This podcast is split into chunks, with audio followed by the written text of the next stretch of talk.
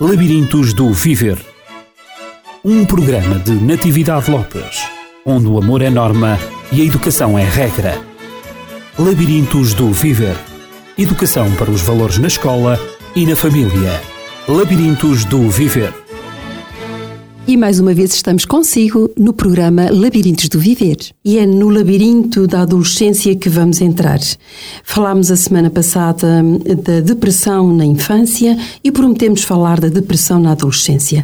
E eu tenho comigo eh, a minha convidada especial para tratar da temática do desenvolvimento humano e, neste caso, da fase ou da esfera da adolescência. Doutora Paula Barbosa. Olá, Natividade, como está? Novamente, aqui estamos nós, determinadas para avançarmos no crescimento e no desenvolvimento de cada um de nós, dos nossos filhos, dos nossos alunos, também dos seus pacientes, digamos assim. Não se pode dizer que são pacientes em psicologia. Sim, utiliza-se esse termo. Há quem também. utilize também o termo cliente, mas é mais uhum. vulgar paciente. Exatamente. E a doutora Paula Barbosa é precisamente psicóloga clínica e é diretora-geral e clínica do Centro de Psicologia e Formação Dialógicos em Lisboa e também aqui bem perto de nós, em Mãe Martins. E então vamos falar da depressão na adolescência. Doutora Paula, tal como combinámos. Sim, sim. Mas eu gostaria de vou-lhe pregar uma partidinha, ou seja, não vou começar o programa hoje exatamente começando a falar pela depressão, mas vou perguntar-lhe em primeiro lugar o que é a adolescência. A adolescência é uma fase, como todos sabemos, que fica ali entre a infância e a adultez. E por isso mesmo a adolescência é isso mesmo. É uma fase de transição, de muitas mudanças em termos da identidade, do comportamento, até mesmo dos estados emocionais. E daí ser tão importante compreender tudo aquilo que acontece, portanto, nesta fase, nestas alterações que se fazem desde o deixar de ser criança até o passar a ser adulto. Uhum. Mas a adolescência está entre que idades? Podemos considerar que a adolescência começa aí por volta dos 11 anos, isto porque nunca se pode dizer que estas datas sejam, digamos, muito rígidas, uhum, mas mais ou menos, exatamente, mais ou menos entre os 11 e 12 anos e poderemos colocá-la até mais ou menos aos 21, 22 anos. Portanto, sendo todo este período caracterizado de forma diferente, consoante a idade em que se encontra. No que diz respeito ao desenvolvimento, portanto, o desenvolvimento é igual em todo este período de tempo, o período que referiu, que vai, no fundo, entre os 11 e os 21, 22 anos. O processo de desenvolvimento é igual em todo este período? Não, de forma alguma. Nós podemos considerar que tudo isto é a adolescência, porque, como falávamos há pouco, um, o ser adolescente é estar nesta fase de mudança, de transição. E, portanto, toda esta fase é a fase onde se vão dar todas essas alterações significativas a todos os níveis da identidade, da personalidade, do estado psicológico e emocional da pessoa. No entanto, são absolutamente diferentes as manifestações do desenvolvimento aos 11, 12 anos, portanto, nessa primeira fase, daquilo que será, por exemplo, mais tarde, já aos 19, 20 anos, onde se pressupõe que já esteja mais perto daquilo que caracteriza um adulto. Parece-nos óbvio porque nós eh, notamos essas mudanças que referiu ao lidar com o jovem portanto, ao lidar com o jovem, ou com a criança e o jovem nessas idades. Poderia referir, doutora Paula, quais são então as principais características de cada uma das fases da adolescência? Nesta primeira fase da pré-adolescência, que é como no fundo muitas vezes nós a designamos que será esta fase mais ou menos entre aí os 11, os 14 anos, uhum. portanto, nós já não encontramos neste jovem características de criança, já não conseguimos ver bem, portanto, aquele comportamento mais infantil, começa a nascer, digamos, algumas diferenças, por exemplo, o corpo começa-se a modificar de uma forma mais significativa, ele começa mesmo, portanto, a perceber-se também dessas mudanças físicas físicas, surgem os caracteres sexuais secundários, portanto, ou seja, o corpo começa a parecer mais de homem ou mais de mulher, começa também a confrontar-se com uma capacidade de pensar as coisas diferente e, portanto, de muitas das vezes também se começar a questionar em relação a si próprio, aquilo que seja enquanto pessoa, do que seja capaz, a confrontar-se com as suas limitações e tudo mais. Por volta dos 14 anos, mais ou menos até aos 16 anos. Então aí vemos uma fase em que até muitas das vezes o adolescente tende a fechar-se mais, a retrair-se mais sobre si próprio. Sente, digamos, mais timidez, tem maior dificuldade em lidar, principalmente, por exemplo, com os adultos, tende a refugiar-se mais no seu grupo de pares, portanto, está aqui numa fase muito vincada em termos da identificação. O que é que ele é enquanto pessoa, com quem é que ele se pode identificar, que referências são as dele, uhum. e tende a fazer isto, digamos, de uma forma mais fechada, mais isolada, mais resguardada. Sim, porque no fundo ele sente que não é criança, já não é criança mas ainda não é adulto. Sim, é, é, quase como se ficássemos com a sensação de que se fica ali um pouco perdido uhum. entre o que é que se é, se não se é uma coisa e não se é outra, o que é que se é. E daí, entre esta fase que falámos, 14, 16 anos mais ou menos, é uma fase normalmente muito direcionada para os pares, portanto para os amigos, e para estes processos de identificação, de encontrar-se a si próprio, naquilo que é, naquilo que gosta, naquilo que sente, quais são os seus valores, quais são os seus ideais, até ideologias e dessa forma é uma fase normalmente mais, mais retraída, mais fechada, mais isolada para com a família, para com o grupo de adultos de referência.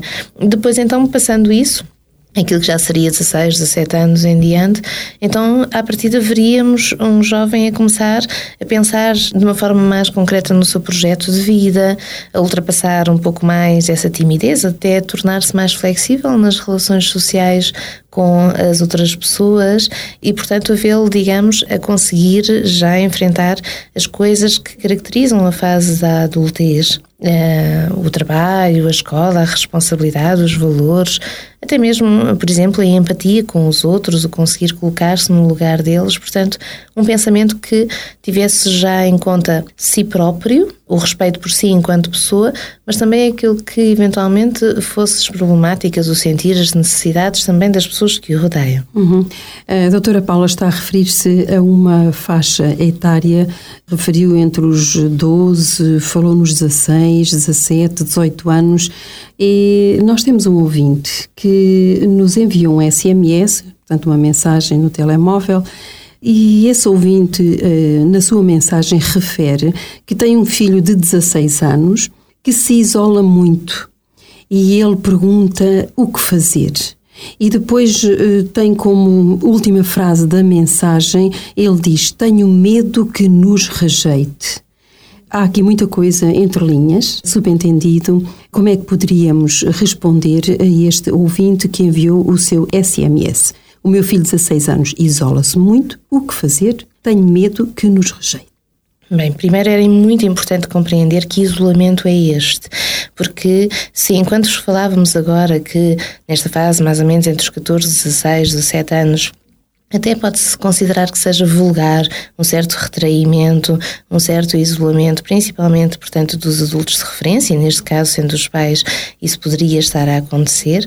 O jovem, digamos, resguarda-se para procurar os seus processos de identificação, para procurar a sua intimidade, até para aprender a gerir isso.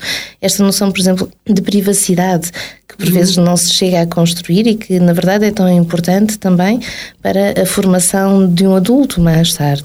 Portanto, que isolamento será este? É um isolamento apenas a este nível, portanto, de procura de coisas que sejam só suas, ou é um isolamento mais generalizado, de fechar-se em casa, de ser muito difícil falar com quem quer que seja, não somente com os pais, mas, portanto, também com os amigos, com os professores, com as pessoas em geral? A que nível estas dificuldades interrelacionais se estão a dar? Porque se eventualmente estivermos a falar apenas de uma busca de privacidade, de um espaço próprio, de coisas que sejam só suas, mas que o resto das relações e principalmente as relações com os amigos se mantiverem ajustadas, então poderá ser uma fase da adolescência onde se tenha que se instar ao lado do jovem, compreender, aceitar e ajudá-lo a gerir essa necessidade de estar sozinho, de pensar nas suas coisas e de encontrar os seus referenciais próprios.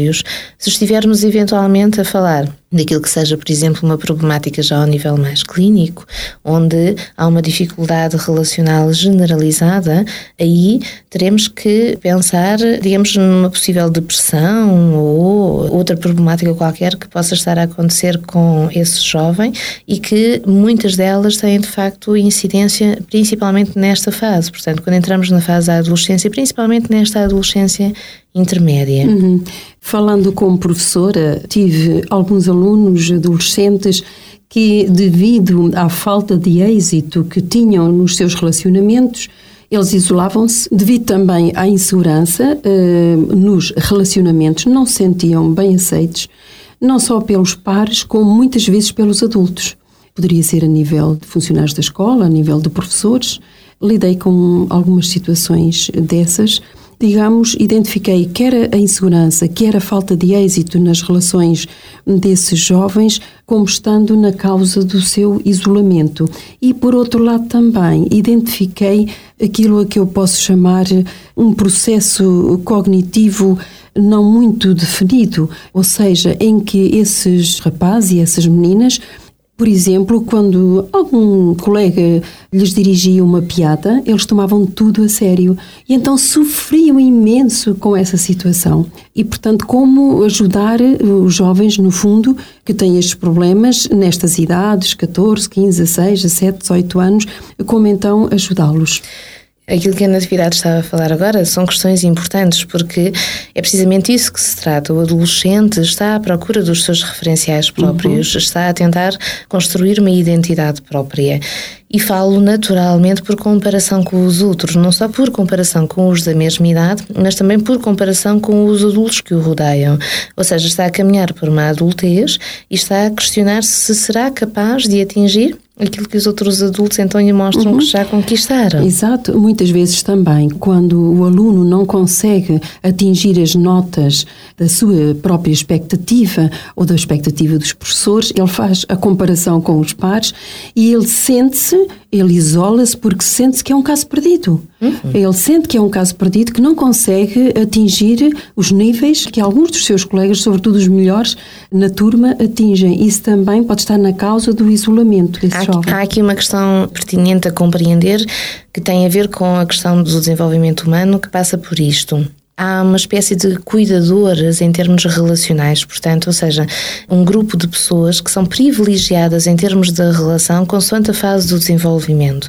E se nos primeiros anos de vida temos essencialmente a família como esse referencial, portanto, como as pessoas mais importantes, como aquelas de que a criança não pode prescindir de forma alguma uhum. nas suas relações e todos os outros são mais secundários, a partir mais ou menos da meia infância em frente e com especial acento na adolescência, temos aqui então os pares, ou seja, os amigos, como aquilo que sejam esses cuidadores privilegiados. Então estamos a falar de quê? Estamos a falar de que a comparação é feita essencialmente com pessoas da mesma idade e é aí que este jovem se vai colocar e eventualmente vai construir uma boa autoestima ou eventualmente considerar-se inferior e incapaz apenas porque não conseguiu atingir alguns objetivos.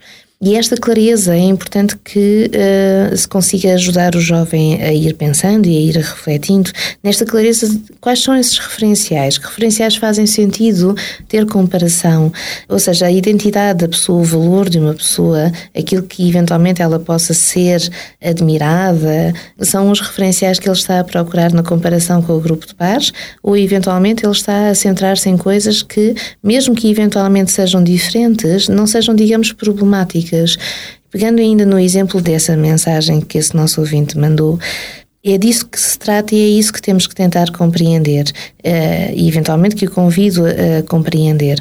Se temos um adolescente que está mais isolado, mais introvertido, temos aqui um adolescente que está a procurar um referencial próprio e, essencialmente, neste caso, já não será um referencial da família, porque esse supõe-se que já esteja integrado. Portanto, é um referencial ao nível mais social, portanto, ao nível dos colegas. Há uma problemática qualquer que eventualmente não tenha ficado resolvida e perante a qual ele se possa sentir deslocado, diferenciado, como estávamos a referenciar porque não consegue tirar tão boas notas, porque não tem tanto sucesso com as namoradas, porque eventualmente no grupo de amigos não é tão admirado pelos outros, porque tem alguma dificuldade, por exemplo, na relação com os amigos, mesmo que eventualmente em casa tudo pareça bem, e tentar então contextualizar, perceber o que é que eventualmente se possa passar e se isso faz parte da idade ou se eventualmente ele está a necessitar de ajuda para fazer então esta comparação e perceber se ela é válida ou não. E temos ainda, por fim, esta questão. Este jovem está a isolar-se porque se sente diferente ou numa comparação qualquer está a sentir-se inferiorizado ou ele sente-se, digamos, diferenciado por completo, como se fosse, digamos, um ser à parte dos outros, como se não conseguisse encontrar aqui nada possa sustentar uma valorização pessoal e então uma autoestima. Uhum. E isso sim já seria, digamos, um sentir-se desintegrado e deslocado de uma forma mais grave, que à partida necessitaria, por exemplo, de uma ajuda mais técnica, talvez, para o ajudar a ultrapassar essa fase.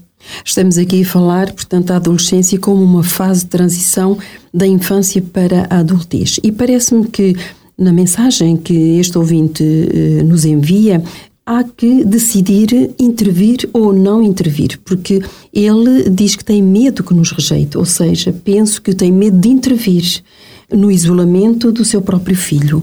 Eu coloco a questão, doutora Paula, que importância pode ter o desempenho dos pais nesta fase, nesta fase de transição, nomeadamente na construção da identidade e na aquisição da autonomia? Era importante que as relações se fossem construindo ao longo do tempo, ao longo do desenvolvimento, como quase que, digamos, aquisições atrás de aquisições. Se, como falávamos ainda agora, temos uma fase inicial privilegiada em termos da relação com a família, que então isso ficasse, digamos, integrado. Portanto, os fundamentos da confiança, da segurança, mesmo do amor entre as pessoas, estivessem definidos para que depois pudesse ir à procura dos mesmos referenciais lá fora com as outras pessoas. Com os amigos, com as pessoas da sociedade. Era isso que se pretenderia, portanto. Já desde a infância. Claro. Já desde a infância. Se assim acontecesse, não há razão para que se tenha medo de que este adolescente, por uma interferência qualquer, eventualmente possa rejeitar. Ou seja, haver a noção já e a confiança de que a intervenção, a preocupação dos pais nesse sentido não seria, digamos, invasiva, mas antes seria um suporte, portanto, seria uhum. uma ajuda positiva. Mas se eventualmente existir uh, problemáticas de relação que eventualmente justifiquem que possa haver esta interpretação de que os pais não estão a ajudar, estão a invadir, estão a querer, digamos, tomar conta, estão a querer decidir pelo jovem, era importante que se conseguisse então definir porque esta percepção das coisas. Um jovem não é uma criança, como estávamos a dizer, e portanto a abordagem ao jovem nunca poderá ser de dizer-lhe o que fazer, sugerir-lhe o que fazer, impor-lhe o que fazer, ou seja, nunca poderá ser pensar por ele. Se ajudá-lo a pensar. Exatamente. Se o jovem eventualmente até tem seja de que forma for, e muitas das vezes não elege as formas mais construtivas mesmo para ele próprio, para se opor muitas das vezes à imposição dos outros, mas se eventualmente ele está a eleger, isso de certa forma até é positivo, quer dizer que está a procurar os seus próprios referenciais, está a construir ali uma identidade própria. Agora, Será que este jovem e outros nestas circunstâncias estão a conseguir encontrar esses referenciais e estão apenas a lutar por uma diferenciação de si? Ou será que estes jovens estão, digamos, perdidos. E por isso a principal coisa a fazer logo de imediato é observar o comportamento, observar em termos gerais, não se desligar daquilo que eventualmente esteja a acontecer na vida do jovem. Muitas vezes os pais, com medo da rejeição, medo da invasão e reconhecendo que a adolescência, esta é uma fase onde se dá esta procura desta identidade própria, é quase como se deixem de participar, interferir no que quer que seja que aconteça com esse jovem. Eles demissionam muitas vezes. Exato, portanto, não perguntam o que se passa, não conhecem os amigos, não sabem os interesses, digamos, não sabem se namora, se não namora, o que se passa. É como se, por vezes, para que não fossem interpretados como invasivos, apenas esperassem que o jovem uhum. tivesse essa iniciativa de os integrar na sua própria vida. E isso, por vezes, traz-nos então em situações em que o jovem não está a pedir ajuda porque está ele próprio perdido e não está a conseguir encontrar esses referenciais. Portanto, ele não está a construir um espaço próprio e diferenciado ele apenas não está a saber o que fazer com esse espaço próprio e muitas das vezes até com problemáticas importantes e graves nas quais ele naturalmente terá muita dificuldade em reagir. Portanto, o meu convite seria, digamos, a que não se tivesse medo de abordar o jovem, não se tivesse medo de perguntar o que se passa com ele não se tivesse medo de falar de sentimentos também. Uhum. E, essencialmente, uh, recordava-me agora aqui naquilo que são as problemáticas, por exemplo, de uma personalidade mais dependente, não se tivesse medo de fazer ou ajudar o jovem a fazer esta transição, de o começar a considerar, digamos, um homem ou uma mulher, ou pelo menos uma aproximação a isso, uhum. ao invés daquilo que seja então uma criança que necessite de muitos cuidados, mas que muitas vezes os pais acabam por se perderem cuidados funcionais, naquilo que eventualmente possa ser o dar de comer, o, o dar o dinheiro para as coisas que precise, o providenciar os estudos, ou seja, todas as coisas para que o adolescente à partida se sinta confortável, mas esquecendo-se destas necessidades que o adolescente adolescente comecem então a construir, e principalmente aos 16 anos, necessidades de adulto, necessidades de, por exemplo, ter um, um amor de alguém e um amor que, mesmo que exista já dos pais, tem que ser um amor já eh, no sentido, portanto, conjugal, naquilo que seja um, um, namorar, por exemplo, coisas que são tão fundamentais já nesta fase da adolescência. Uhum. Portanto, um relacionamento afetivo. Fala-se hum, em autonomia e em independência como sendo fundamentais na identificação e na identidade do jovem adolescente. De que maneira podem os pais contribuir para este, este processo de autonomia e independência decorrer, digamos, o mais normalmente possível na vida do adolescente? Desde criança e essencialmente na fase da adolescência, ajudar o adolescente a pensar, a refletir e tentar encontrar as suas próprias ideias, a não se deixar levar apenas por essa referência, por essa tendência à comparação com os outros. Se o adolescente tende muitas das vezes a dizer, ok, eu quero isto porque o meu colega também quer, ou eu faço isto porque o meu colega também faz, ou tu devias fazer isto porque os pais do meu colega também o fazem. Portanto, tentar retirar esta tendência à comparação e a pensar as coisas nas circunstâncias que são próprias. Portanto, ok, isso são o que os outros fazem, não é? Nós temos que pensar nas nossas circunstâncias, no nosso contexto, naquilo que é as nossas identidades, a nossa maneira de pensar, de sentir as coisas, a nossa realidade. E, portanto, esse será um dos passos fundamentais para poder então construir ali um referencial próprio. Um, depois, ajudá-lo essencialmente a construir um, um projeto de vida pô-lo a pensar sobre isso, o que, que é isso. O adolescente tende muito a centrar-se no aqui e agora, no dia de hoje uhum. e não no dia de amanhã. E dessa forma, por vezes, vai vivendo. E como falávamos ainda há pouco, se eventualmente até tiver um espaço onde possa ser respeitada de facto a sua privacidade, mas onde isso possa estar a ser feito de uma forma exagerada, o adolescente por vezes vai passando por esses anos quase de uma forma, digamos, perdida. Ele não sabe para onde se direciona, ele não está a construir construir algo que depois mais tarde lhe traga essa noção de valorização, de conquista pessoal. Ele faz uma comparação com os outros, mas que é muito pouco realista. Portanto, o que é que quer ser, o que é que quer estudar, que coisas lhe fazem sentido enquanto pessoa, ajudá-lo a definir-se enquanto pessoa, que tipo de pessoa é que ele é, que tipo de interesses é que ele tem, para que então ele depois também possa desenvolver as suas vocações, as suas aptidões em concordância. E, acima de tudo, aceitar a importância das outras pessoas na vida do adolescente. Ou seja, muitas das vezes, se o adolescente demonstra claramente esta importância que os amigos têm e que é com os amigos que quer estar e é com os amigos que quer passar algumas datas também mais importantes, ou eventualmente é com os amigos que até confidencia mais facilmente algumas coisas, não dar um cunho a isso, por exemplo, de rejeição de que se quer sair, se quer estar com os outros, se privilegiou os outros. Não é então, é por ter rejeitado a família. Exatamente, seja uma rejeição à família. O que se pretende é que haja uma integração das relações familiares, que uhum. elas fiquem, digamos, com o seu lugar, uh, inquestionável, de facto, e que se dê então espaço para que depois se passe para uma outra fase, onde então se vai procurar elementos significativos, por exemplo, ao nível dos amigos, e depois então mais tarde, e esse será o percurso natural, ao nível de um companheiro, de um cônjuge, não é?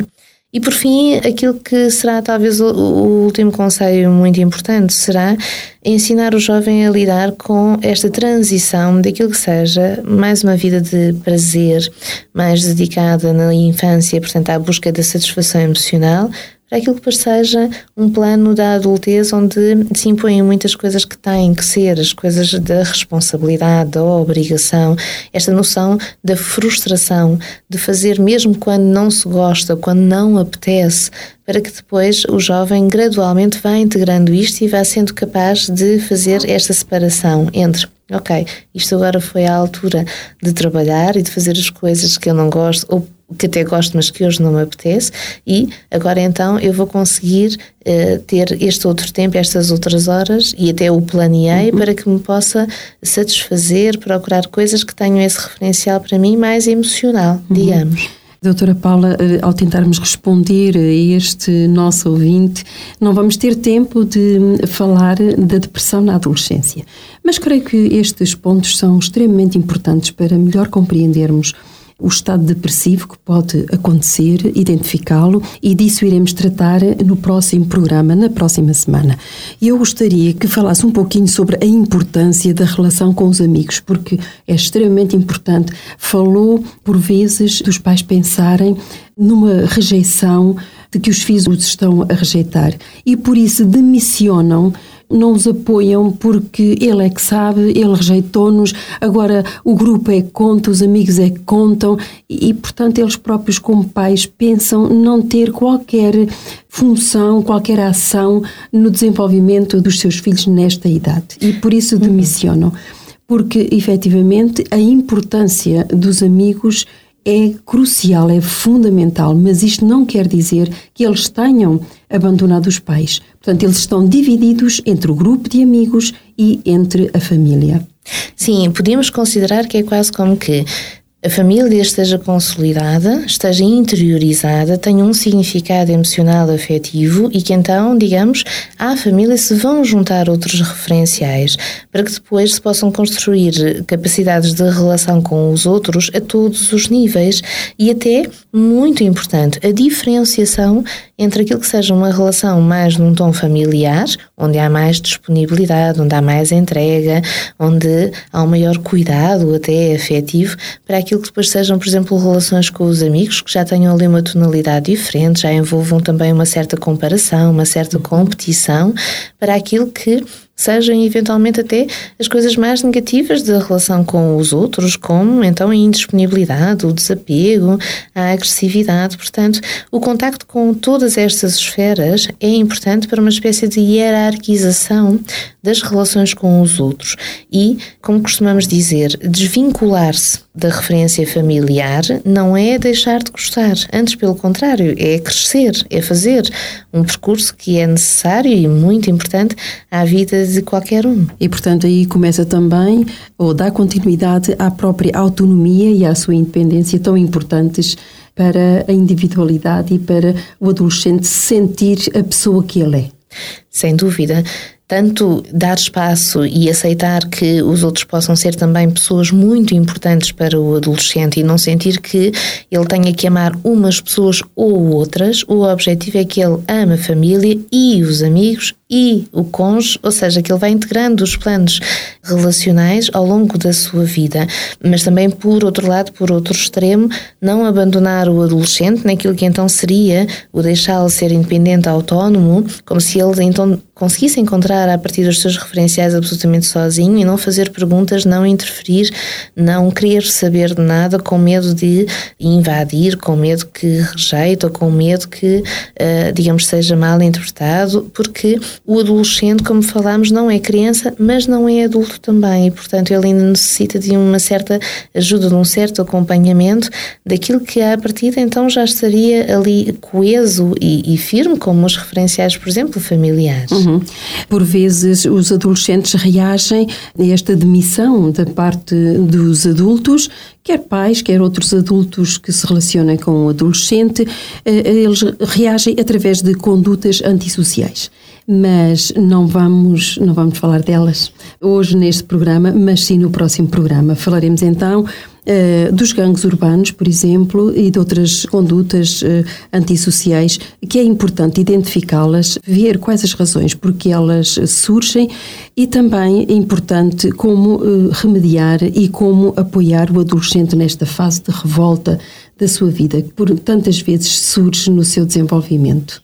E assim, doutora Paula, nós despedimos-nos. Foi um prazer este, novamente conversarmos, dialogarmos sobre estes assuntos tão importantes para nós, que temos que acompanhar os nossos adolescentes com tanto gosto e com tanto afeto no seu desenvolvimento. Vê-los crescer realmente é compensador, é uma alegria e de facto hum, é gratificante para cada adulto, quer como pais, quer como educadores, que acompanhamos o desenvolvimento desses seres tão queridos como são os adolescentes.